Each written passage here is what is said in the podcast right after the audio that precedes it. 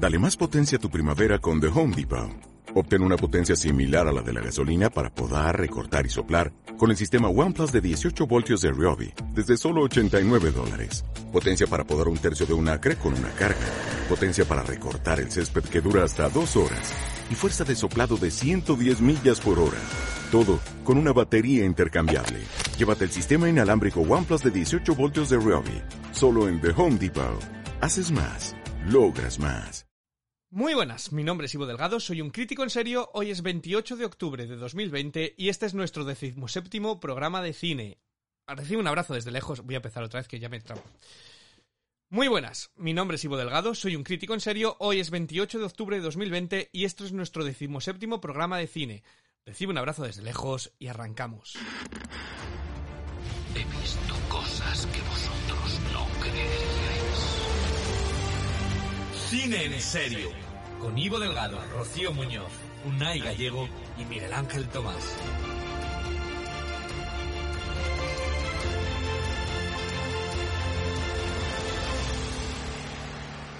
Esta semana en nuestro podcast de Cine en Serio hablaremos del lujoso remake de Netflix de Rebecca, protagonizado por Lily James y Armie Hammer.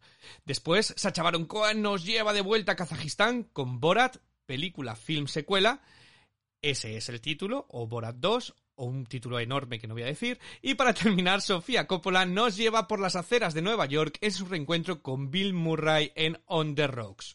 Como siempre, ya lo habéis oído, no estoy solo, tengo a mis tres expertos que cada uno desde su ángulo va a hablar de las películas. En Toledo está Unai, nuestro experto en cómics, en wrestling, en cine trash, eh, poco cómic pero mucho Borat esta semana. Muy buenas, Unai.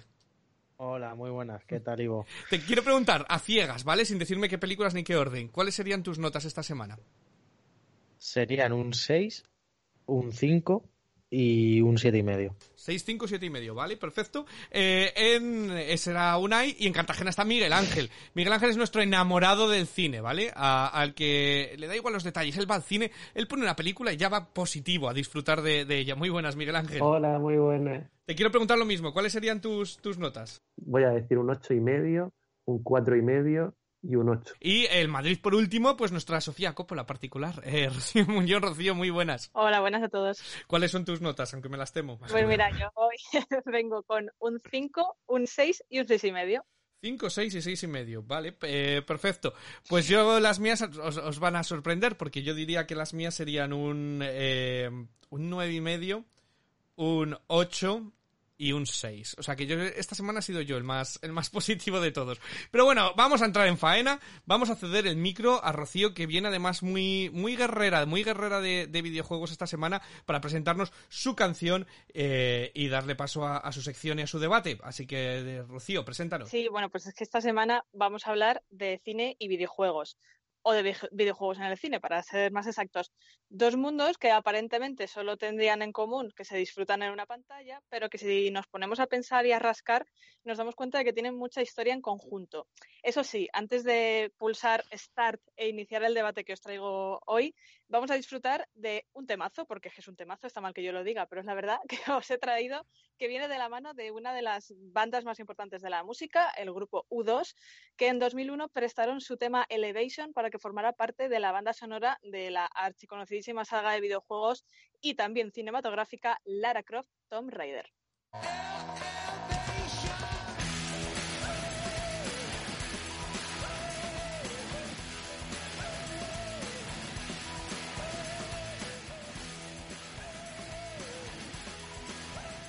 Es el único videojuego superventas que ha acabado convertido en película. Uno de los que dentro de muy poquito, si el COVID nos deja, podremos ver en la gran pantalla es Uncharted, del que además esta misma semana ha salido la primera imagen con Tom Holland convertido ya totalmente en Nathan Drake y que ha despertado además opiniones para todos los gustos, aunque yo creo que especialmente ha mm, acallado alguna que otra crítica. Pero bueno, como os decía, el maridaje entre cine y juegos viene de muy lejos, concretamente del año 1993, cuando nuestro fontanero favorito, Super Mario Bros., se convirtió en el primer videojuego en ser llevado al cine. Eso sí, mm, con un fracaso de, de taquilla estrepitoso. Y claro, de aquí viene un poco el kit de la cuestión del tema que os quiero proponer hoy, porque es que en general mm, casi todas las adaptaciones cinematográficas de juegos han tenido no solo pésimas críticas, sino algo todavía peor para las productoras, que es muy malas taquillas. Se salvan contadas excepciones, como por ejemplo Prince of Persia, Las Arenas del Tiempo, Angry Birds la película o Warcraft El Origen. Yo creo que ya con estos títulos os hacéis una idea de cómo está el panorama. Así que, mm, si queréis, me podéis decir también qué opináis de esta primera imagen de Tom Holland para Uncharted, pero principalmente yo quiero que debatamos hoy por qué cuesta tanto hacer que un videojuego se convierta en un auténtico reventataquillas en el cine. Mm, a ver, yo partir, hay que partir de una base, no soy, estoy muy alejado del mundo de los videojuegos. Yo creo que hay un factor muy clave que es un poco el tema adaptación y es que mucha gente en los videojuegos, o, bueno, en general, cuando adaptan un libro, cuando adaptan una película, como que mm, les cuesta ver algún cambio en sí, en un poco lo que van trasladando a pantalla o a otro medio. Pero es normal porque mm, cada medio tiene su código narrativo distinto y demás, y mm, digamos que es normal que tengan que hacer e, X cosas y X cambios. Eh, Miguel Ángel. Que bueno, me llama la atención sobre todo que no se haya mencionado Warcraft, porque es una película que vi hace relativamente poco y me parece una pena porque si bien no he sido jugador nunca de World of Warcraft, creo que em, es un universo muy rico por lo que he oído hablar de él y demás. Y la película tiene unos planteamientos que podían no haberse llevado mal. Luego con otros títulos que se han hecho de videojuegos, desde Assassin's Creed, que fue horroroso, por lo menos para mí, que me costó muchísimo disfrutar, hasta Resident Evil, que bueno, acabó siendo una de mis sagas de Traspass favorito, pero yo creo que no es un poco lo que esperaban los fans del videojuego. Eh, han cosechado fracaso tras fracaso. Luego, la mejor película que se ha hecho de videojuegos es la reciente Sonic, que sí que la disfruté bastante, la verdad. Eh, bueno, y es que estoy en la misma línea que vosotros. A veces, eh, claro, cuando lees una novela, cuando te imaginas tú cómo sería el personaje, te imaginas qué es lo que pasa con, por responder a Rocío, con Tom Holland, ¿no? Todo el mundo que ha jugado Uncharted. Yo he jugado, yo antes de nada juego a los videojuegos, no soy tampoco un gamer, pero me gusta jugar de vez en cuando. Y, y Uncharted los he jugado todos, y es cierto que el personaje es mayor, es mayor que Tom Holland, es decir, que lo haríamos en los treinta y tantos. Eh, todo el mundo se imaginaba a alguien como, por ponerlo, Nathan Fillon o yo que sé, Scott Eastwood. Es decir, que es, que es una imagen más adulta que la que proyecta Tom Holland. De ahí a cancelar la película, como hacer antes de que eso, porque la han seleccionado. Yo creo que además Tom Holland es un actor súper solvente, que me parece la opción de casting perfecta en muchas cosas. Entonces, esperemos a ver cómo es y esperemos por cómo, cómo va la imagen. Me parece que calla más bocas porque sí que se le ve más adulto que en películas como Spider-Man, ¿no? Entonces, bueno, por, por, e, ello, eh, por esa imagen yo no tengo, no tengo problema. Con respecto a las adaptaciones, eh, pues es que yo es que no sé por dónde, por dónde se pierden, pero es que hay pocas salvables, la verdad.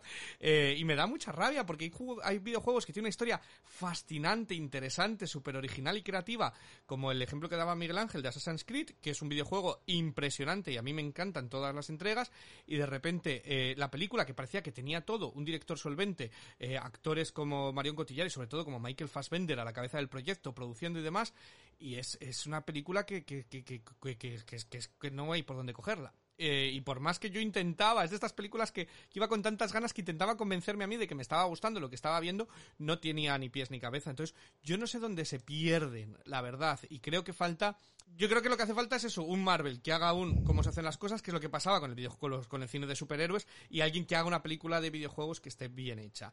Y creo que vamos en el buen camino. Vamos con películas infantiles, pero yo tengo aquí apuntados algunas que me han gustado. Eh, me ha gustado, como bien ha dicho Miguel Ángel Sonic, me parecía disfrutable.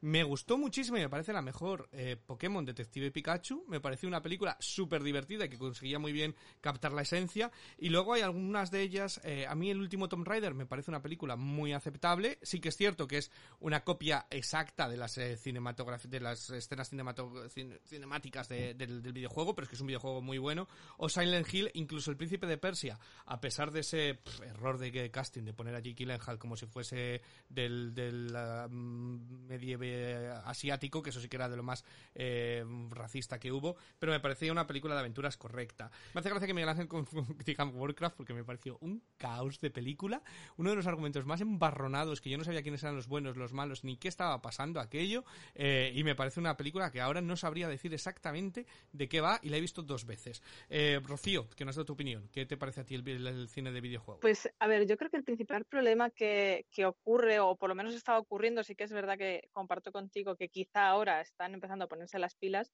es que las adaptaciones que se hacían eh, no se trabajaban apenas. O sea, era como si dieran por sentado que como venía de un, de, una, de un videojuego muy exitoso, ya automáticamente todos los gamers iban a acudir en masa a las salas de cine a verlo.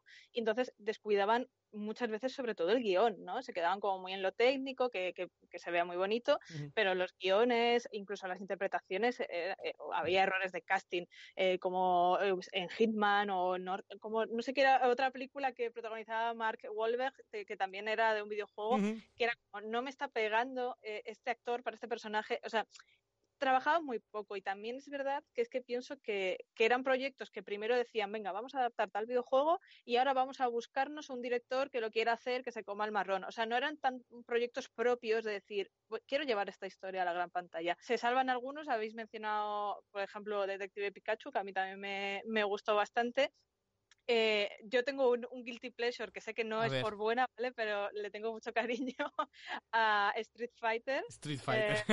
Eh, de, Van Damme del año 94. Ya era un mico cuando, cuando la vi. Y no sé, o sea, sé que es súper trash, pero a mí me gustó mucho. Y además es que ese videojuego lo he jugado y le tengo mucho cariño. Eh, hay secuela, ¿eh? Hay película secuela. Que está Street Fighter, la leyenda de 2009. O sea que Sí, eh, pero no sé si me quiero... No, no, no, no, con una vez vale. y, yo también tengo que decir que no sé en qué nivel me va a dejar esto, pero que a mí me sorprendió muy positivamente Angry Birds. Angry Birds y la secuela, la secuela me parece súper digna también, una película de animación para ver con niños. Angry Birds 2 me parece incluso mejor que la 1. ¿Por qué acabo yo viendo estas películas? No lo sé, pero las he visto las dos, ¿vale? Bueno, yo porque se me han salido unas ideas antes, ahora antes de preguntar a una y Miguel Ángel. Yo creo que lo que, lo que se hace en las películas malas, estas películas malas, creo que es el concepto erróneo que tiene Hollywood sobre las personas que juegan a los videojuegos. Y creo que ahí está un poquito la clave. Creen que las personas que juegan a los videojuegos solamente van a ir a ver una película si es una cine palomitero, si es un, eh, no les requiere demasiada atención, eh, es rápida, fácil, con una superestrella y de consumir y no quieren meterse en el argumento, porque hay, eh, sin entender que hay videojuegos que, como bien ha dicho Rocío, tienen un argumento que es como la mejor novela. Eh, a mí me viene a la mente The Last of Us, eh, que tanto la parte 1 como la parte 2 tienen unos argumentos de lo mejor que ha habido este año en, en historias, y es un videojuego. Entonces, creo que Hollywood no tiene pillado el concepto de que las personas que juegan el videojuego les gustan las historias buenas y que, y que atrapen, y por eso seguramente les dan, pues esos pseudo eh, como decías con Need for Speed, pseudo Fast and Furious, eh, algo rápido con mucha acción y, ya está. Cuando hay mucho, hay mucho más. Creo que ese es un poquito el, concepto. Eh, sí, es que te, quiero decir que justamente The Last of Us va a ser una serie en HBO. Pues ahí veremos, a ver, veremos si HBO sabe sacarle el jugo a la historia, que tiene mucho, mucho jugo que, sacar, la verdad. pues ahí están nuestras opiniones creemos que hay esperanza para el mundo de videojuegos, pero de momento el nivel no está a la altura que, más nos, gustaría. Pero vamos a cambiar de, tema, vamos a meternos con las curiosidades, con estas curiosas curiosidades que esta semana tengo yo que ponerme, ponerme de, de juez porque tengo, porque cada uno de vosotros ha traído una. Entonces voy a empezar con Unai, por ejemplo. ¿Cuál es la curiosa curiosidad que has traído esta semana? Mm, mi curiosidad va un poco de cómo el cine acaba influyendo muchas veces ya en el día a día. Y es que, bueno, mm, si os digo la prenda de ropa cardigan, eh, no suena de nada, seguro. Sí. Pero sí, pero digamos que el cardigan es una especie de prenda de vestir femenina normalmente, chaqueta de punto. chaqueta, sí. Pero que eh, se conocía con este nombre hasta que, curiosamente, traigo una curiosidad muy relacionada con uno de los estrenos de esta semana. Salió en el año 1940 la película de Gisco Rebeca ya que la, actriz principal, la que hacía del personaje de Rebeca, Joan Fontaine, vestía este tipo de chaqueta durante el film. Y a raíz de, esto y que se popularizó muchísimo y digamos que se acabó asociando el nombre de Rebeca a, este, esta prenda en concreto. Ajá. Pues mira, eh, no lo sabía yo que venía que venía de ahí. Mi hermana se llama Rebeca, además. Eh, entonces, eh, todo, todo, todo unido. Eh, genial. Bueno, yo es que estas cosas de las prendas, como en cada, en cada sitio de España los llamamos de una manera, es como los, eh, los playeros, que yo les llamo playeros, pero que son los tenis, los deportivos, o, o vete a saber dependiendo del sitio. Pero Rebeca sí que es cierto que está bastante internacional, la Rebeca o la Rebequilla. Eh, pues curiosa. Rocío. Pues la mía eh, va de riesgos en rodajes, porque no, no sé si sabéis que Jonah Hill eh, acabó ingresado ni más ni menos que durante tres semanas por bronquitis aguda mientras estaba rodando El Lobo de Wall Street. Y Ah. diréis, ¿por qué le pasó esto? Bueno, pues porque espera, espera, espera. la- ¿Por qué le pasó esto? Bueno, pues porque en la, lo que la película simulaba ser cocaína y que es- vimos esnifar durante tres horas a cada minuto a los personajes, era en la realidad vitamina D en polvo, pero Ajá. ellos la inhalaban de verdad. Entonces, ¿qué ocurrió? Que como eh, el rodaje duró siete meses, inhalaron tanta cantidad de De vitamina D en vitamina. polvo que pues a él le costó un colapso pulmonar que casi se le lleva por delante. vale, vale, para que luego, para que luego digan. Yo a veces lo pienso, digo, digo, joder, cuando beben tanto en unas películas y demás, digo, es- estaría bien que bebieran de verdad, ¿no? Eh, hay un gag muy bueno en, hablando de, hablando de correlación, un gag muy bueno en Lost in Translation de Sofía Coppola con Bill Murray. Eh, y Miguel Ángel, ¿cuál es tu curiosa curiosidad? A ver cómo compites con ellos. Pues yo traigo- una curiosa curiosidad relacionada con el mundo de Star Wars, que yo soy muy fan, e intentaré no sacarlo muy a menudo, pero de vez en cuando voy a traer alguna de, de mundillo. O sea, además hay algunas muy interesantes, yo creo que esta os va a interesar bastante, A ver. aunque no seáis seguidores, que es que eh, para el episodio 6 de la saga, que es el tercero que hicieron y el cierre, digamos, de esta primera trilogía, George Lucas quería que traer de director a, a Steven Spielberg, que además era un amigo personal suyo desde hacía bastante tiempo. Lo que pasa es que no, no pudo ser y entonces el proyecto se quedó durante mucho tiempo sin, sin ningún director. De hecho, el guion se llegó a escribir, eh, el guion del Retorno de Jedi se llegó a escribir sin todavía tener ningún director para hacer la película. Y en esta situación, eh, el propio George Lucas llegó a contactar con David Lynch para que dirigiera la película, que fue muy poquito antes de que acabara dirigiendo eh, Dune. Así que igual no habría sido tan descabellado tener a David Lynch dirigiendo una película de Star Wars. A saber si habría sido eso un desastre o no. Hay que decir de los que los directores y Star Wars es como algo maldito, porque incluso después de que rodan la película los cambian, eh, como pasó en Han Solo y en muchos de ellos. O sea que eh, eso es como Uc- Ucrania en Eurovisión, nunca sabes qué va a suceder al final. Pues esto es igual, aunque denuncien un director en Star Wars, nunca sabes qué va a pasar. Eh, pues no sé por cuál decantarme. Eh, tengo que decir que la de Unai la sabía, entonces lo siento Unai, esa me la conocía, pero me voy a quedar con la de me voy a quedar con la de Rocío, si os porque no, los- no, lo conocía lo de Jonah Hill y me ha parecido muy curioso. Así que nada, Rocío, eh, te vuelves a llevar los aplausos. Inhale, inhale vitamina D en polvo en grandes cantidades. Sí. A todos los oyentes. Eh, bueno, pues eh, vamos a empezar, vamos a hablar de cine ya propiamente, vamos dejando estas historias y os quiero preguntar qué habéis visto esta semana. Eh, venga, empezamos por la ganadora, Rocío, ¿qué has visto tú esta semana? Ay, pues mira, yo esta semana he sacado de mi cajón de la vergüenza una nueva película Ah, muy bien. y he visto por fin eh, Bailar en la oscuridad de Lars Uh. von Trier, que la tenía ahí pendientísima desde hace mm, 20 años que tenía la película. Eh, a ver, yo cuando veo una película de este director siempre digo, a ver a qué experiencia me enfrento, porque es que nunca sabes por dónde te va a salir. Eh, en esta cuenta la historia de una mujer amante de los musicales que se está quedando ciega y, antes de no poder trabajar, pues quiere ahorrar para pagarle la operación de vista a su hijo y que no le ocurra lo mismo. Y mm, al principio me desconcertó un poco la forma en la que está rodada porque hace muchísimo uso de la cámara en mano. Yo creo que el 90% de la película es cámara en mano.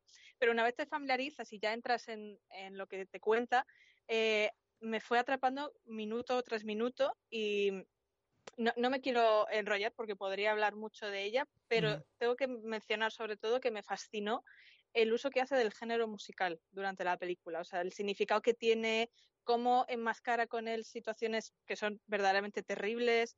Mm, sinceramente me, me quedó la sensación de, de que he visto un peliculón que es muy duro, es muy descorazonador.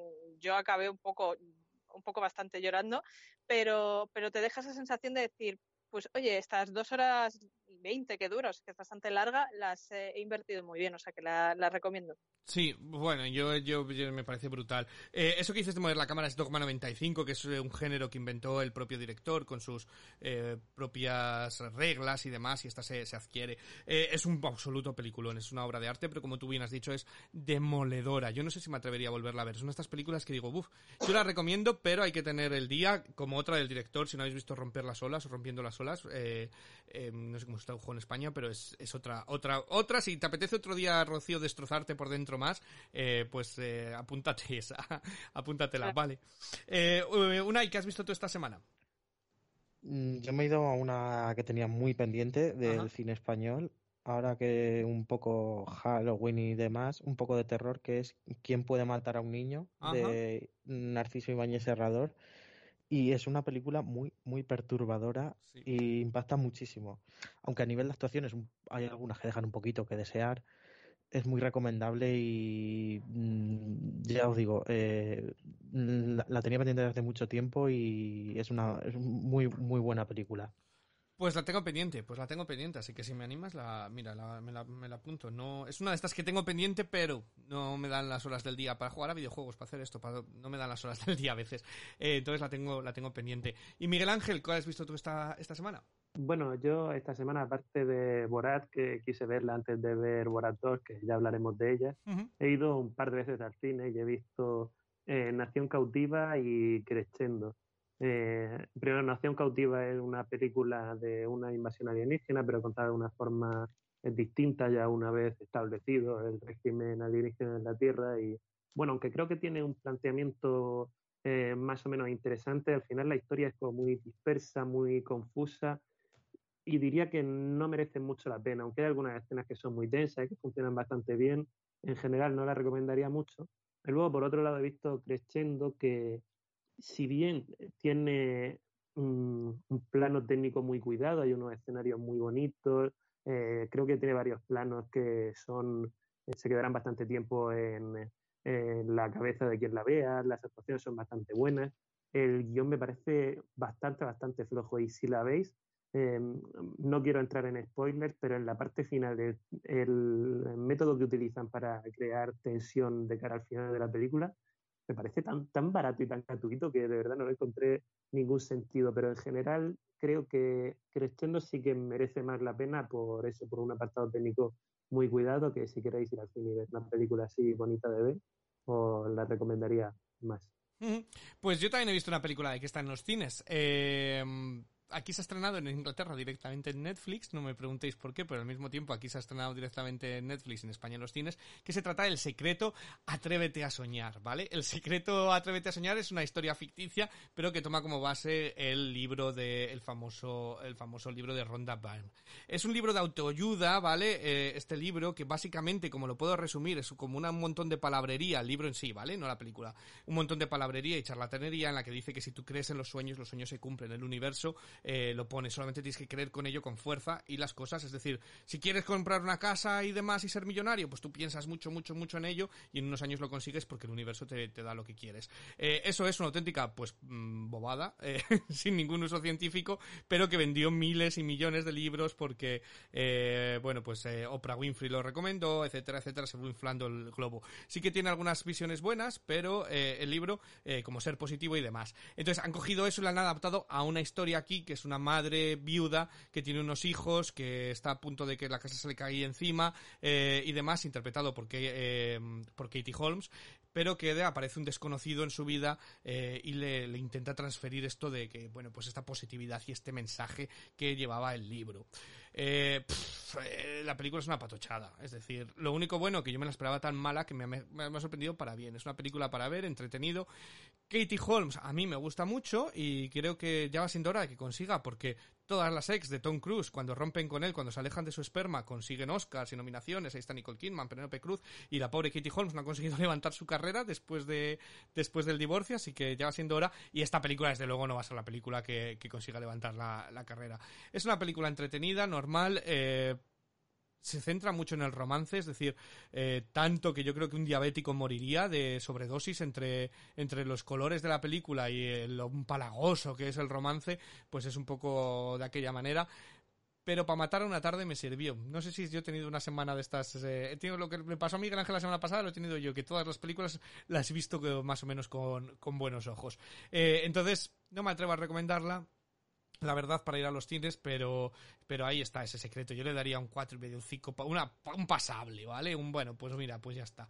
Eh, pues vista. Eh, pero bueno, vamos a meternos con, con cine un poquito más eh, serio que este secreto. Eh, lamentablemente, una semana un poco floja en estrenos en, en las salas. A ver si se a ver si se van poniendo las pilas porque eh, sí que son mucho más eh, interesante lo que ha sucedido en las plataformas eh, digitales. Antes que vamos a empezar con Netflix, vamos a sacar a otro de sus pretendientes de los Oscar. En este caso se trata del remake de Rebecca. Mrs. De Winter, may I present Mrs. Danvers? Welcome to Mandalay. Con Rebeca volvemos a Manderley, donde una joven se traslada a vivir con su nuevo marido aristócrata. Ahí el fantasma de la anterior mujer del millonario y el peso de tener que llenar unos zapatos que se prometen demasiado grandes le hará mella mientras trata de averiguar quién era realmente Rebeca.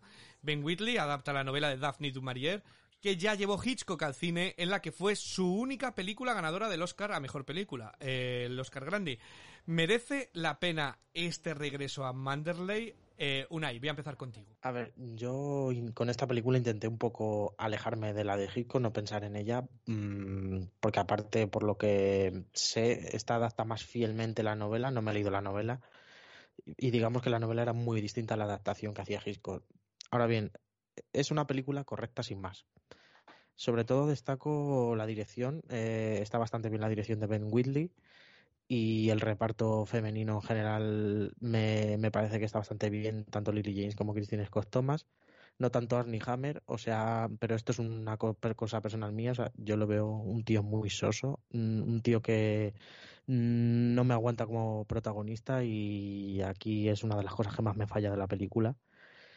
Y en general es correcta sin más, mm, aunque le falte, por lo menos para mí, como un un, digamos, un, ir al siguiente nivel en cuanto a la tensión, en cuanto al, al thriller que te están proponiendo y en general eso, mmm, si no, la, sin compararla a la de Hitchcock y demás, es una buena película sin más pasable. Uh -huh. Miguel Ángel, ¿qué te ha parecido? Pues yo creo que esta vez soy un poco menos optimista que, que Unai. Eh, en general estoy de acuerdo con varias cosas con él, por ejemplo, que eh, la dirección está bastante bien cuidada, creo que los escenarios también, tanto interiores como los exteriores cercanos a la, a la mansión, creo que están bastante cuidados y funcionan bastante bien y también eh, creo que Lily James hace un papel bastante bueno y Armie Hammer a mí quizás me gusta un poco más, pero creo que no es desde luego su mejor trabajo. Lily James sí que creo que está muy correcta en su papel y también soy bastante fan, la verdad.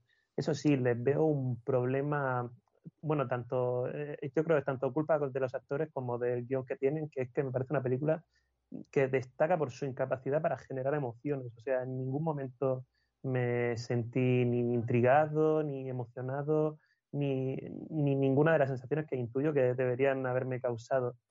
Eh, y Rocío, ¿qué, qué, cuál es tu opinión sobre Rebeca? Oye, pues yo, yo, vengo un poco más cargadita de, de, de, cosas que decir. Yo tampoco he visto la original de Hitchcock, Ajá. o sea que eh, me he acercado a, a, esta versión totalmente virgen, mm, lo cual mm, me ha, me ha, hecho sorprenderme aún más todavía de que esta peli me haya parecido tan sumamente prescindible. Porque claro, yo no, no sabía ningún giro, no sabía nada, entonces mm, Vamos, que Rebeca te has des, esta Rebeca te ha desvirgado y te has quedado igual, por decirlo. Sí, total, que me, me voy a buscar, eh, me voy a ir a, a, a, una tienda a comprarme la original para, porque me tengo que resarcir de esto. A ver, para empezar, lo que ya habéis dicho, los protagonistas. Eh, es que para mí se quedan los dos, yo la voy a incluir a ella, aunque a lo mejor creo que lo de ella no es culpa en sí de la actriz, ¿vale? Pero eh, creo que no le sacan ningún partido a sus personajes, o sea, lo de él para empezar, me parece que el personaje de él está mal dibujado, ¿no? Que hay eh, cosas mmm, que te, que te falta un poco de trasfondo, por lo menos a, mí que no sabía nada, eh, me falta un poco de trasfondo para, para llegar a entenderle. Y, y, lo que pienso es que además en las escenas más clave de su personaje, eh, Armie Hammer no da la talla para nada, podría sacar mucho más de lo que saca y al final pues eso, te quedas como, pues lo que decía Miguel Ángel, que no te transmite nada, es que es muy ramplón todo.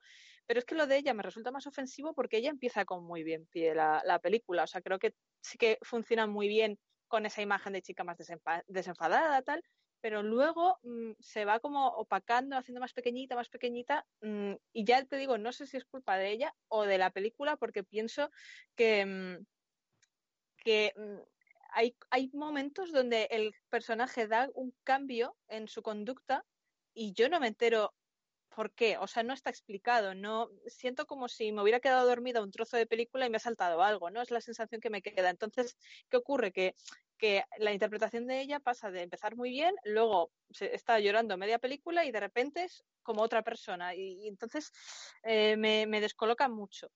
Eh, y luego otra, otra cosa que, que a mí me ha chirriado en particular de la película es el exceso de luz que tiene en muchos momentos que parece que te van a sacar el nuevo perfume de Lancôme y te lo, te lo, van a vender, ¿no? Parece como una publicidad de una colonia. Eh, sí, sí, que me gustan las escenas nocturnas que, recuperan como un poco esa atmósfera más gótica y tal, pero pues eso me han parecido contrastes un poco raros.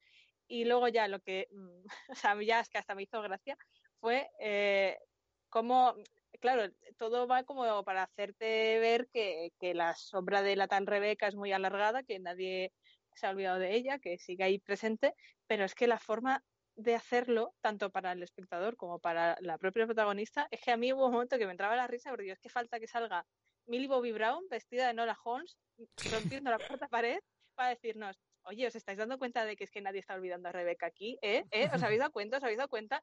¿Sabes? Porque era como, hay un tramo de película que en cada frase está todo el rato, ay, es que como Rebeca nadie hacía esto, ay, es que Rebeca sabía hacer muy bien no sé qué, ay, es que Rebeca eh, se cepillaba el pelo como nadie. O sea, a ver, ya, me ha quedado claro. O sea, no sé, por favor, qué tortura. Mm, creo que se que tendría que haber sido más sutil, no sé cómo es en la original, si es así también de evidente, pero más sutil y que e ir generando como esa eh, atmósfera opresiva, obsesiva y que el espectador se vaya sintiendo atrapado como, como debería sentirse la protagonista. Y con, conmigo esto así no funciona, ¿no?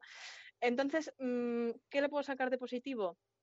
Pues que pese a todo, mmm, yo aguanté las dos horas sin dormirme y que sí que es verdad que se nota que hay mucho trabajo, en, sobre todo en la dirección de arte, por hacer los decorados muy acordes, la casa es una maravilla, y bueno, estilísticamente hablando, creo que cumple, pero poco más le puedo sacar. Bueno, vamos a ver si contactamos con Netflix y que cambien el eslogan, ¿vale? De estas frases que ponen de críticos y que sea la de Rocío, aguanté dos horas sin dormirme. Sería maravilloso ver el póster con, con ello. Eh, a ver, yo, yo cuento, os cuento. Yo he visto la, yo la original la habré visto por lo menos 10, 11 veces, eh, la de Hitchcock. He leído la novela dos veces, ¿vale? O sea, soy, eh, me apasiona, está en mis, eh, mi top 20 o 30 de películas favoritas de la historia, me, eh, me apasiona la historia de Rebeca. Entonces, iba escéptico a esta. He querido no juzgarla porque creo que no hay necesidad de hacer esta película, pero he querido no juzgarla. Y he medio visto que hay un lugar para ella. A ver si sé explicarme las diferencias entre una y otra y de la novela y demás. Es cierto que la novela no es tan gótica como Hitchcock hizo la película. Sí que tiene ese elemento gótico, pero Hitchcock eh, quitó toda la parte del romance, toda la parte primera y toda esa historia la quitó para realmente centrarlo todo en el misterio y en el thriller de quién era Rebeca. Entonces, bueno, todavía yo creo que se menciona más en la película de Hitchcock, respondiendo a, Rocío. Pero es cierto que es ese, es el fantasma que realmente, eh, como cuando lees una novela, bueno, la novela es así, ¿no? De misterio, dices, llega un momento que, dudas de cada personaje, dudas de la propia Rebeca, quién era, si sigue viva, si no sigue viva, si qué está sucediendo, si quién ha sido qué, y si no será ella el fantasma de Rebeca reencarnado. Es, es, es, una locura, la novela es, es, es un novelón. Eh, entonces, aquí esta película tiene su sentido en adaptar toda esa primera parte, toda esa parte del romance. Me parecía como bien, me, me estaba dando algo. Eh, ¿Qué es el problema de esta película? Cuando llega el thriller. Y yo creo que ahí es cuando la película se desinfla. Creo que lo habéis dicho muy bien los tres. Es decir, no, no alcanza a, a interesarnos realmente todo ello. Creo que tiene alguna opción que a mí me parece muy chapucera, como poner una mujer con un vestido corriendo por la mansión mientras sueña. Eh, creo que hay formas más sutiles, y Hitchcock lo pensaba así, más elegantes, de hacerte ver que ella se está obsesionando con, con la primera mujer de su nuevo marido, eh, que ponerla corriendo por los, por los pasillos. Pero bueno. Entonces, creo que aquí es cuando, cuando falla la película. Es un buen drama romántico, interesante, entretenido, muy bonito de ver, muy lujoso de ver, eh, pero me parece un mal thriller. Me parece que son como dos películas pegadas una con otra aquí que no termina de encajar eh, y no termina de hacerte interesar como la primera. Aquí llega un momento en que cuando te cuentan qué ha sucedido dices, ah, pues bien, no te ha tenido toda la película como la de Hitchcock de pensando qué está sucediendo, qué es esto y dónde se ha metido esta pobre chica. Eh, eh, se ha metido en la boca del lobo. Aquí es como no sabes muy bien por dónde. Respecto a los actores que habéis dicho, a mí tampoco me han terminado de entusiasmar, eh, pero es que ni siquiera Christine Scott Thomas, que este es el papelón, es uno de los papelones de la historia del cine, me parece que no le sabe sacar el partido, el partido suficiente. Fijaos que la única que tengo ya apuntada que me ha gustado es Margot, Margot Tyndale, al principio, la que era la la señora de ella, ¿no? La institutriz, es la única que me ha parecido medianamente que sabía que, a qué venía, ¿no? A qué iba su papel y hacer eh, esas apariciones eh, por encima de todo, ¿sabes? Eh, sobreactuando y demás. Es la única que me parece que sabía lo que hacía. Eh, esta, yo lo siento por Miguel Ángel, que le gusta mucho Lily James, eh, bien al principio, pero es que cuando tiene que poner la cara de asustada y tal, se notaba que era alguien esforzándose en poner cara de asustado un montón. Entonces, no me acaba de convencer ella. Entonces, eh, ¿es una buena película? Es una película aceptable para mí. Pues, pues bien, es una película, un drama romántico con un misterio en el centro un poquito de aquella manera, eh, pero no es un clásico entonces, creo que el problema de Rebeca es existir. Ese es el problema, que para hacer esto no era necesario haberlo hecho. Es decir, estamos tocando una grandísima película eh, con una grandísima novela que ya ha sido adaptada genial, entonces no hay necesidad de volverlo a contar eh, porque lo que estás aportando pues se lo lleva por un camino muchísimo más inferior. Entonces, eh, pues las comparaciones no lo aguantaría ni de lejos. Como película independiente, pues entretenida. Película de madre, que digo yo. Entonces, ¿qué, qué nota le daríais y cómo cerraríais vuestros, vuestros argumentos, Unai? Eh, bueno, yo decir que recomiendo muchísimo la de Hitchcock. Totalmente, es una de sí. mis favoritas de él. Es un absoluto película y una absoluta maravilla. Y mi nota para esta versión de Rebeca sería un 5. Es pasable, pero tampoco va a dejar pozo. Y yo no creo que dentro de unas semanas la recuerde mucho en exceso. O sea que por ahí andaría más o menos mi valoración final. Eh, Miguel Ángel. Ojalá hubiera salido Millie Bobby Brown, porque por lo menos con ella me divertía y con la película no. Y, y bueno, como la película me aburrió y no me da suficientes motivos como para probarla, tengo motivos para considerar que no es tan mala, pero no llega a compensar el aburrimiento que me pegué, la dejo en el cuatro y medio y la suspendo. Cuatro y medio. Y em, Rocío. Pues nada, yo la dejo en mi 5. La pruebo por los pelos, pues porque para pasar una tardecilla así tirada en el sofá, pues bueno, ah, se deja ver y ya está. Pero sí que es cierto que si no supiéramos eh, que hay una película anterior y una novela muchísimo mejor, me dices que es un, la programación de Antena 3 un sábado de los 90 y me lo creo. Vale. Qué malos habéis sido. Pues yo le he dado un 6, ¿vale? Eh, yo le he dado un 6. A lo mejor es mi, eh, mi, mi fanatismo por la novela y por la película original que me hace eh, intentar volver a disfrutar de, esta historia. Me ha, traído, me ha traído recuerdos buenos. Pero estoy con vosotros en algunos de los puntos. Lo veo totalmente lo que decís. Entonces yo le doy un 6. He sido, he sido mejor. Entonces todo el que quiera disfrutar de este Rebeca está disponible en Netflix. Pero si nos vamos a otra plataforma, a Amazon Prime, han estrenado la secuela de una de las comedias más laureadas de los últimos años, Borat, en la hora titulada Borat, película, film, secuela. 14 years ago, I released a movie film which brought great shame to Kazakhstan. En Borat, película, film, secuela, Sacha Baron Cohen retoma el personaje del periodista de Kazajistán. Tras haber avergonzado a su país en su previa misión, le encargan una misión de redención, llevar un regalo a los líderes americanos para restaurar la gloria de la gran nación de Kazajistán. Mezcla de cámara oculta con argumento filmado, muchísima sátira política, eh, está esta a la altura de la anterior cinta, merece la pena dejarse llevar por este, por este Borat. Eh, voy a empezar contigo, Miguel Ángel, que además has visto, has visto la primera y la segunda juntas. Sí, tengo que decir que no sé hasta qué punto habrá afectado esto a mi criterio, pero yo creo que sí que está bastante cerca de la original. Las dos me parecen grandísimas comedias y desde luego tratan de un punto súper interesante la sociedad estadounidense, tanto de 2006 como de ahora mismo, que parece que no, pero ha cambiado muchísimo y creo que está perfectamente reflejado en las dos películas. Y, y bueno, aparte de eso, creo que las dos son irresistiblemente divertidas. Eh, increíble el trabajo de Sasha Baron Cohen tocando absolutamente todos los palos que quiere tocar de la, sociedad, de la sociedad estadounidense sin que quede absolutamente en ningún momento como algo forzado. Eh, creo que la película es totalmente absorbente, también en ningún momento puedes desconectarte de ella y mira que hay escenas que porque resulten desagradables o porque te den como ramalazos de vergüenza ajena, estás deseando eh, pararla, mirar hacia otro lado, taparte los oídos por un momento, pero no puedes dejar de hacerlo. La película te atrapa y, y es que no te suelta hasta el final. perfecto. Eh, Rocío, ¿qué te ha parecido, qué te ha parecido a ti la, la película?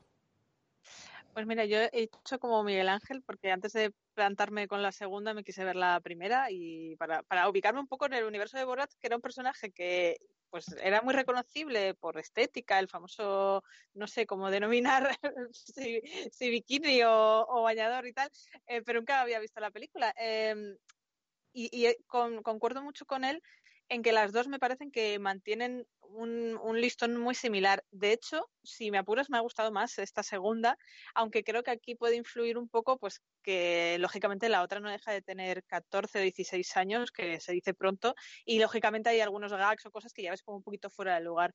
Pero centrándonos en este Borat 2, eh, yo ya solo por la famosa escena de polémica de un hotel y lo atrevido que me ha parecido um, Sacha Baron Cohen eh, colocando eso en su película cuando estamos en plenas elecciones americanas, ya merece la pena verla, o sea, de base. Pero después mmm, creo que el, el, la incorporación de, de, de, la actriz que hace de su hija es un aciertazo absoluto. Mm, me gusta más el juego que da ella en la película que el que daba, eh, creo que era el productor, el personaje de la, de la primera. Uh -huh. eh, me parece además un grandísimo descubrimiento a, a, nivel cómico esa chica. No sé si ha hecho algo antes o dónde se la puede ver, pero creo que se desenvuelve súper bien en, en, estas situaciones tan locas que, que le coloca la, la película. Y, y, pese a que la trama, pues al final no, no, deja de tirar de cosas que se han hablado millones de veces en, en todos estos años, pues como pues eso, las típicas críticas a Donald Trump, eh, los zascas ideológicos, los chistes misóginos, etcétera, mmm, sí que me, me, parece que se dirige a un punto más concreto que la primera. Entonces la veo como más armada, me da más sensación de, de película, de que tiene un, un, un, planteamiento, un nudo y un desenlace más, más fijado, ¿no?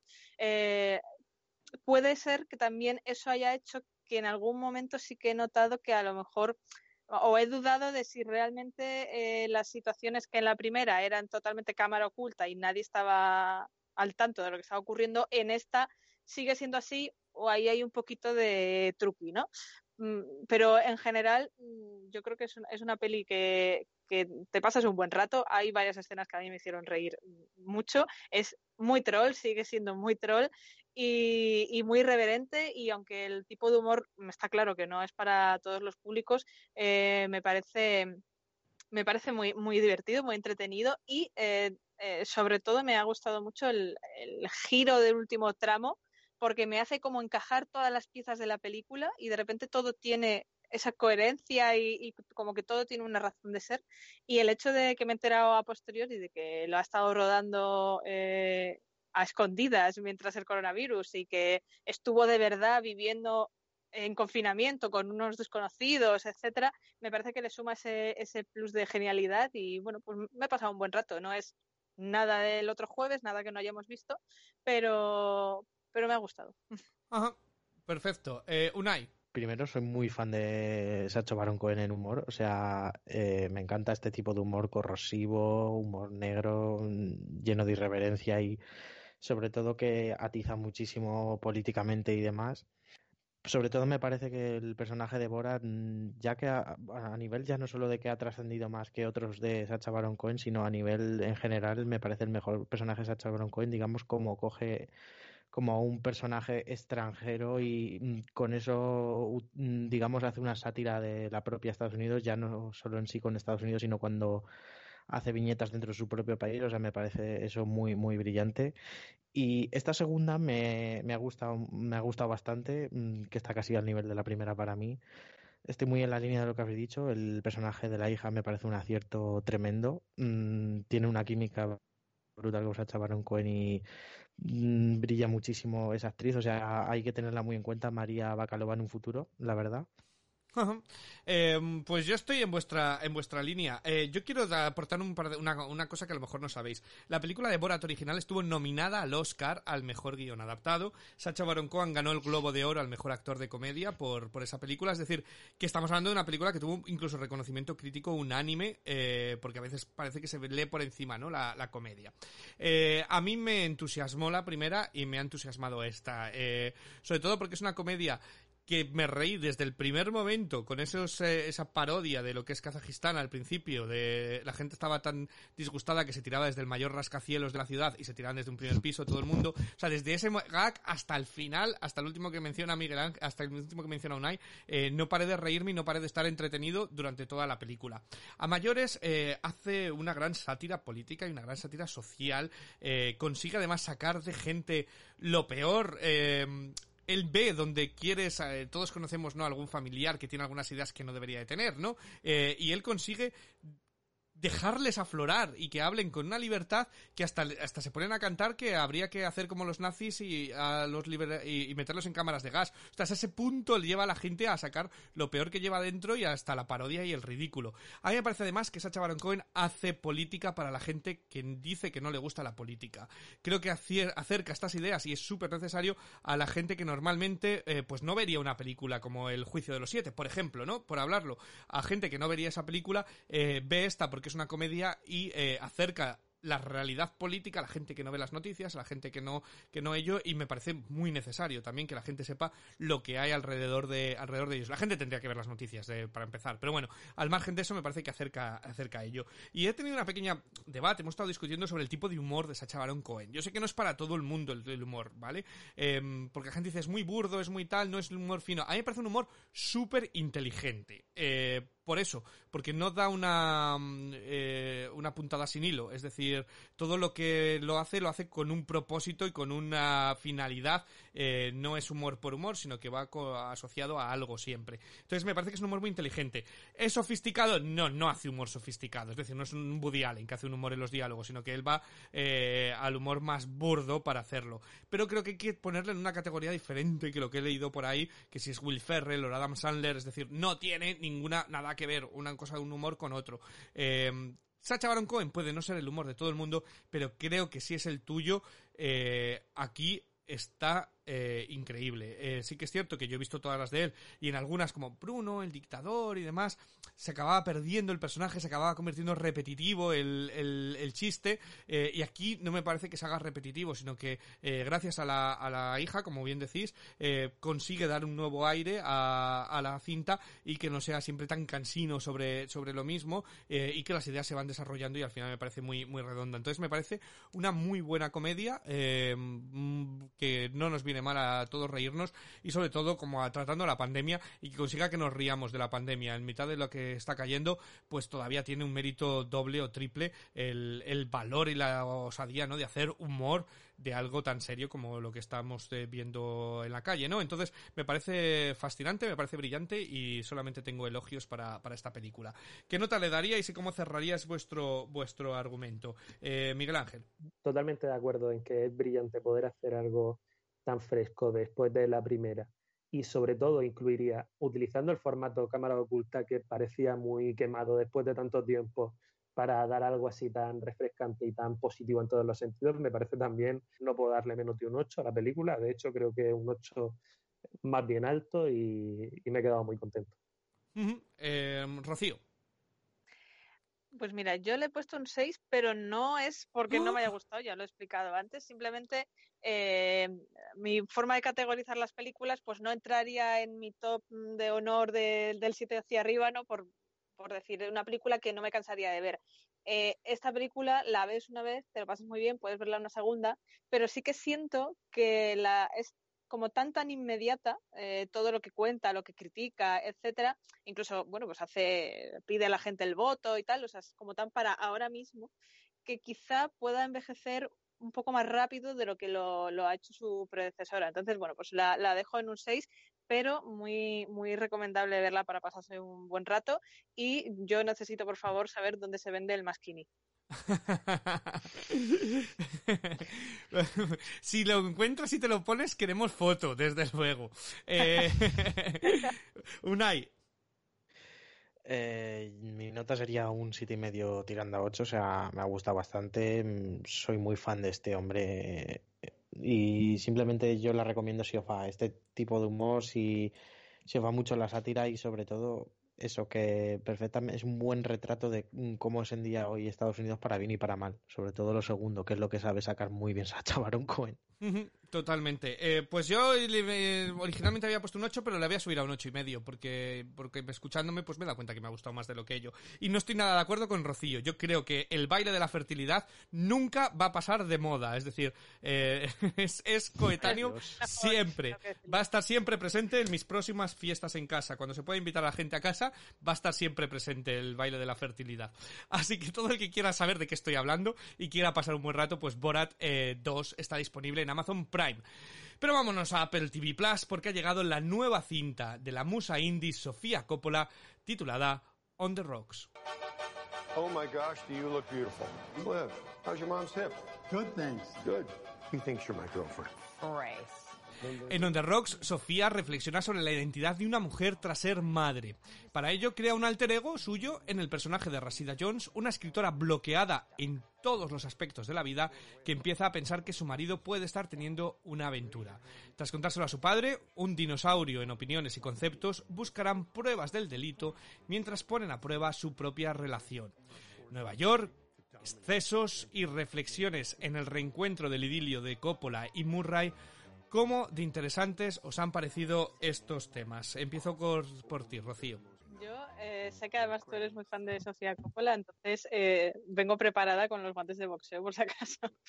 no, a ver, yo ante todo tengo que decir que, me parece una película súper elegante. Mm, y además, no sé, es como que desde que la he visto hasta hoy, em, la, voy la, voy digiriendo más y, bueno, le voy encontrando más cositas positivas. Pero, pero me, me, me quedo especialmente con que siento que está dirigida con, con muchísima naturalidad mm, y eso hace que incluso los momentos más inverosímiles de la película fluyan tan bien que, que, piensas que mañana mismo podrías estar tú haciendo esa locura, ¿no? Y que te podría estar pasando mañana mismo. Eh, me gusta también mucho cómo, cómo retrata Nueva York, en la película es como un personaje más, un personaje de fondo muy secundario, pero que está ahí siempre. La paleta de colores que utiliza, mm, estoy enamorada, me, ha encantado, me parece que eso hace además, enriquece mucho visualmente la película. Y sobre todo, eh, creo que Bill Murray es un, un robapelis. O sea, yo creo que es un robapelis. está grandioso, logra algo que me parece, me parece sobre el papel muy difícil y es mm, conseguir caerte bien pese a que es un innombrable, o sea, es, es como un, un gaunga de, de la Jet y al final te cae simpático el tío, ¿no? Entonces, em, ese carisma que tiene el actor, mm, al final es que se acaba eso, engullendo escena tras escena, pese a que Rashida Jones creo que le, le complementa muy bien. En general, creo que eh, Sofía Coppola presenta un, un, una historia que es como muy ligera en la puesta en escena, intenta mm, eh, hacerla como muy liviana, pero en realidad eh, esconde capas mucho más reflexivas y mucho más serias. O sea, tú te paras a pensar y ves que bajo esa premisa de la sinopsis eh, hay un relato más profundo de, soledad, de, de, cuestionar tu vida cuando crees que ya lo tienes todo encajado y la vida perfecta y también esa relación paterno-filial de, cómo concilias los sentimientos encontrados de, tener un padre que por un lado y por unas circunstancias te ha hecho daño y por el otro le necesitas como gasolina para, para seguir manteniéndote un poco como ese espíritu más, más juvenil, ¿no? Eh, y esa parte es la que más me ha gustado de la peli, ¿no? Pero mm, lo que me ha desinflado es que siento que en el fondo no se le ha prestado la suficiente atención. O sea, al final han endulzado mucho todo, mm, lo han querido aligerar tanto bajo ese toque cómico que tiene la película en general. Y entre eso y lo que decía de Bill Murray, que, que al final se roba la película al solo mm, cuando la protagonista debía ser ella y sus circunstancias, eh, no sé si eso es positivo o negativo para el devenir en general de la, de la peli, porque al final se me acaba quedando a medio gas y me da pena, ¿eh? me da mucha pena, pero se me acaba quedando así como, ay, podría haber sido mucho más de, de lo que es, ¿no? Arranca de maravilla, pero luego se me va perdiendo hasta mm, quedarse, no sé, el, el, desenlace me sabe a muy poco, y, creo que podría haber sido mucho más trascendente de lo que finalmente es y del recuerdo que me va a quedar a mí según vaya pasando el tiempo. Ajá, vale. Ahí deja, no te voy a decir nada de momento. Eh, Unai, ¿qué te ha parecido a ti? E, estoy un poco en la misma línea de Rocío, pero con una Vale, diferencias. Miguel Ángel, ¿qué te... No, te digo en broma. Unai, ¿qué, ¿qué te ha parecido? Cuenta. Primero estoy muy de acuerdo con lo de Bill Murray, aunque también Rashida Jones está genial, la verdad. Ellos dos hacen un dúo fantástico de padre e hija. Eh, se nota muchísimo que Sofía Coppola trabaja antes con Bill Murray porque mm, le hace un papel, digamos, a su medida totalmente con, con el papel que le presenta aquí en esta película.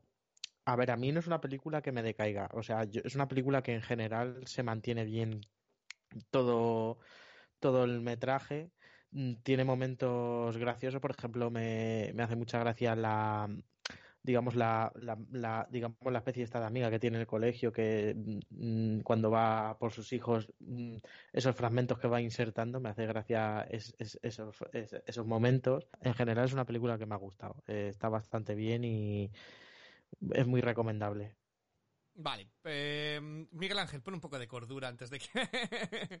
¿Qué te ha parecido a ti? Bueno, a mí sí que me ha encantado. Creo, lo primero, que es una película que de ya puedo decir que la recomiendo a cualquiera, esté en el momento que esté, esté con ganas de ver una película que le haga reflexionar más o simplemente que le levante un día que quizás no haya sido tan bueno. Esta película yo creo que sirve para cualquiera de esos propósitos creo que funciona como un tiro desde el primer momento. Como ya habéis comentado, la química entre Bill Murray y Rashida Jones es perfecta.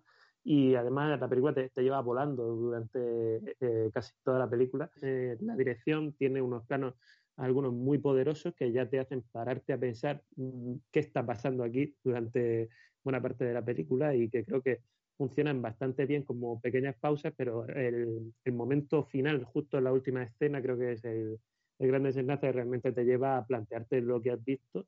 Y yo creo que lo que he visto ha sido algo muy interesante, sobre todo en, en la forma y en el fondo, con una película que tiene una forma muy clásica, esta todavía más, me parece un formato de película ya muy antiguo, este tipo de, de comedia que ya ni siquiera Woody en hace cosas así de, de este estilo pero te cuenta una historia que creo que es tan actual y tan novedosa que me parece aún más poderoso utilizar este, esta forma de película tan de, un género tan antiguo y que se vea como, como algo muy clásico y muy fácil de digerir. Ajá, vale. Eh, bueno, pues yo voy a dar mi opinión vaya por delante que para mí Sofía Coppola es mi directora de cine favorito. Eh, las notas que tengo puestas a ella, os digo desde el 10 de las Vírgenes Suicidas, Los Teen Translation, María Antonieta, todas ellas con 10, eh, es un 9, The Blind Ring es un 9, para mí La Seducción es otro 9, pues eh, es, es mi, mi directora fetiche, he hecho, la he estudiado, cada plano, cada acción, eh, entonces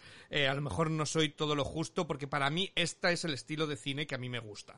Voy por delante con ello. A mí me ha maravillado. Eh, me parece que desde el opening, que tiene esa escena de ella quitándose el vestido de novia de la forma más sensual y tal, al corte que hace a ir detrás luego recogiéndolo, que es parte del cuando se pierde el romanticismo. Me parece que es una metáfora tan bien hecha en dos escenas de una manera filmada, de una manera preciosa. Se nota siempre que, Sofía Coppola viene del mundo de la moda, de viene de Vogue y demás. Eh, y es todo tan bonito mientras lo ves y tan, tan crudo. Eh, que me parece eh, maravilloso. Desde ahí me engancha y no lo dejo de buscar metáforas hasta el final. Creo que tiene una ligereza falsa, ¿vale? Y eso es algo que Sofía Coppola hace muy bien. Creo que le gusta hacer cine entretenido en el que parece que no están pasando muchas cosas, pero que en realidad eh, están pasando un montón de cosas de manera interna. Normalmente las películas de Sofía Coppola son más contemplativas, aquí hay mucho más diálogo. De hecho, lo que decía Miguel Ángel del género es, el screwball, estas, eh, eh, este toma y daca entre dos personajes, esta guerra de sexos y demás, es algo que es el screwball, que se ha hecho siempre. Y ella lo hace además, pero lo pasa por su filtro, es muchísimo más tranquilo, tiene escenas muy largas, como la del restaurante entre ella y su padre, escenas largas en las que se dan el tiempo, eh, el tiempo cómico, deja aire a los actores y, al diálogo a, tener peso, y a mí me parece impresionante. Y luego los temas que trata me parecen eh, súper profundos y me parece un arte eh, lo mismo que hablamos con Sacha Baron Cohen, me parece un arte el tratar temas tan serios de una manera tan amena y tan ligera, eh, pero que están ahí, ¿no? Para el que los quiera pensar, están ahí. Pues desde la diferencia que hablábamos de con la generación con nuestros padres, eh, los dinosaurios, eh, la forma, los dinosaurios, digo, los padres dinosaurio, que tienen una forma diferente de ver a las mujeres, hasta sobre todo la reafirmación de, una mujer durante la maternidad y el cómo volver a ser humano, ¿no? El cómo donde se ha perdido muchas veces cuando se tienen hijos, se ha perdido la, la identidad propia y, creo que es un tema súper serio y creo que muchos, eh, sobre todo ahora viviendo los tiempos que vivimos nos arreglamos menos, nos dejamos llevar, está hecho y está hecho en detalles, en detalles como que la camiseta de Rasida Jones al principio están todas llenas de agujeros eh, porque se nota que ella se ha dejado y luego el maquillaje de ella incluso y la forma en la que se va arreglando cada vez más cuando va viendo que, puede ser ella también parte del problema en el que ella eh, se ha metido, ¿no? En el que ella, el bloqueo que ya, que ya está puesto. ¿Cuál es el único problema que le veo esta película? Bueno, pues em, el timing, es decir, Sofía Coppola sigue contando historias de gente rica en un entorno de ricos, em, entonces es precioso, esa, esa, escena de la persecución por las calles de Nueva York es absolutamente para mí increíble y los planos de Nueva York es, es, absolutamente precioso, te hace querer ir a Nueva York ya, lo único es que ahora pues no es el tiempo para escuchar estos problemas de ricos, ¿no? Eh, con todo lo con todo lo que hay, eh, es como que que si ya son ligeros de por sí, en plan, oh, pobre niña rica, que no tiene, porque todo el mundo quiere a su padre y nadie le mira a ella, que es muy la vida de Sofía Coppola, ¿no? Al fin y al cabo. Pues eh, si antes era como, pobrecita niña rica, ahora todavía es como todavía más, ¿no? Pero eh, aparte de eso, creo que tiene su ritmo, eh, un ritmo interno. Creo que es una película súper elegante, como dice Rocío, me parece una película súper ácida, súper profunda, que toca la paternidad, la independencia, el matrimonio, y creo que lo hace con tal clase, tan ligero, tan entretenido y tan divertido que pasas un buenísimo rato que crees que no te ha contado nada y cuando te paras a pensarlo dices, no, es que me ha contado muchísimas cosas. ¿Que no se ha metido a hacer un drama de ello? No, pero ahí está. Eh, y te deja el, suficientemente, el suficiente aire para reflexionar. Eh, entonces, para mí, eh, el gran pero de la película es que solamente dura una hora y media, porque yo podría haber pasado con estos personajes tres horas tranquilamente, feliz. ya la he visto dos veces la película en, dos días y no serán las dos únicas veces que, vea este On the Rocks, porque me, parece una, una, absoluta película redonda de otra más de Sofía Coppola. entonces, ahí ya está todo mi mi argumento de fanboy de Sofía Coppola. Entonces os voy a pedir vuestra nota, aunque me da miedo, pero eh, Rocío, cierra argumentos y qué te ha parecido. Bueno, mi nota final es un seis y medio. Eh, por, por, lo que he dicho antes y también sé que es verdad que escuchándote eh, se me ha venido la metáfora de que es como la típica canción para bailar que tiene una letra súper dramática, ¿no? que, que, dices, me lo estoy pasando bien y cuando te paras a escuchar dices, ostras, mm, lo que me está contando no es nada festivo. La peli funciona un poco así, pero eh, sí que es cierto que a mí no... Eh, cómo, cómo remata todo es lo que me flojea. No, no es eh, solo el, timing, como hablabas tú, sino al final mm, van pasando los días y como que me queda como, como cierto cariño hacia la película. Es probable que la, la, vea una segunda vez y a lo mejor pueda subir la nota, pero aún así no creo que nunca que la pueda subir por encima del 7, así que de momento la dejo en el 6,5. Vale. Eh, Unai. Para mí es un 6 y oyéndote hablar me está dando ganas de revisionarla un poco para ver ciertos detalles, la verdad, y de momento la dejo en un 6. Eh, Miguel Ángel. Eh, y bueno, por lo que acabo de decir y por lo que he dicho en mi argumentación inicial, creo que le doy un, un 8,5 y medio y me ha parecido una película muy, muy buena y como ya he dicho antes, muy recomendable. Si, si has tenido un mal día, te va, yo creo que te va a levantar el día. Y si has tenido un buen día, la vas a disfrutar incluso más porque quizás puedas fijarte en todos estos detalles que eh, te saltarán a la vista con mucha facilidad. Pues yo le he dado un 9,5, y medio, eh, nueve y medio.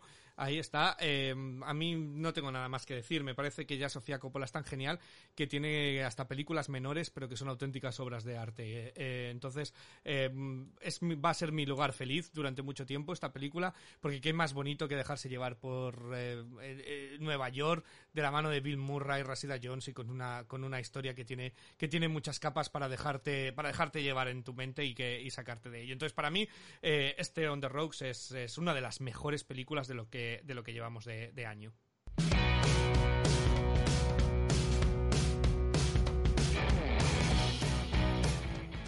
Nada más, recordaros que todas las reviews propiamente escritas y muchas otras están en la web www.ivodelgado.com, que os podéis poner en contacto con nosotros con cualquier comentario, recomendación, eh, insulto regalo en las redes sociales. Somos Podcast en Serio.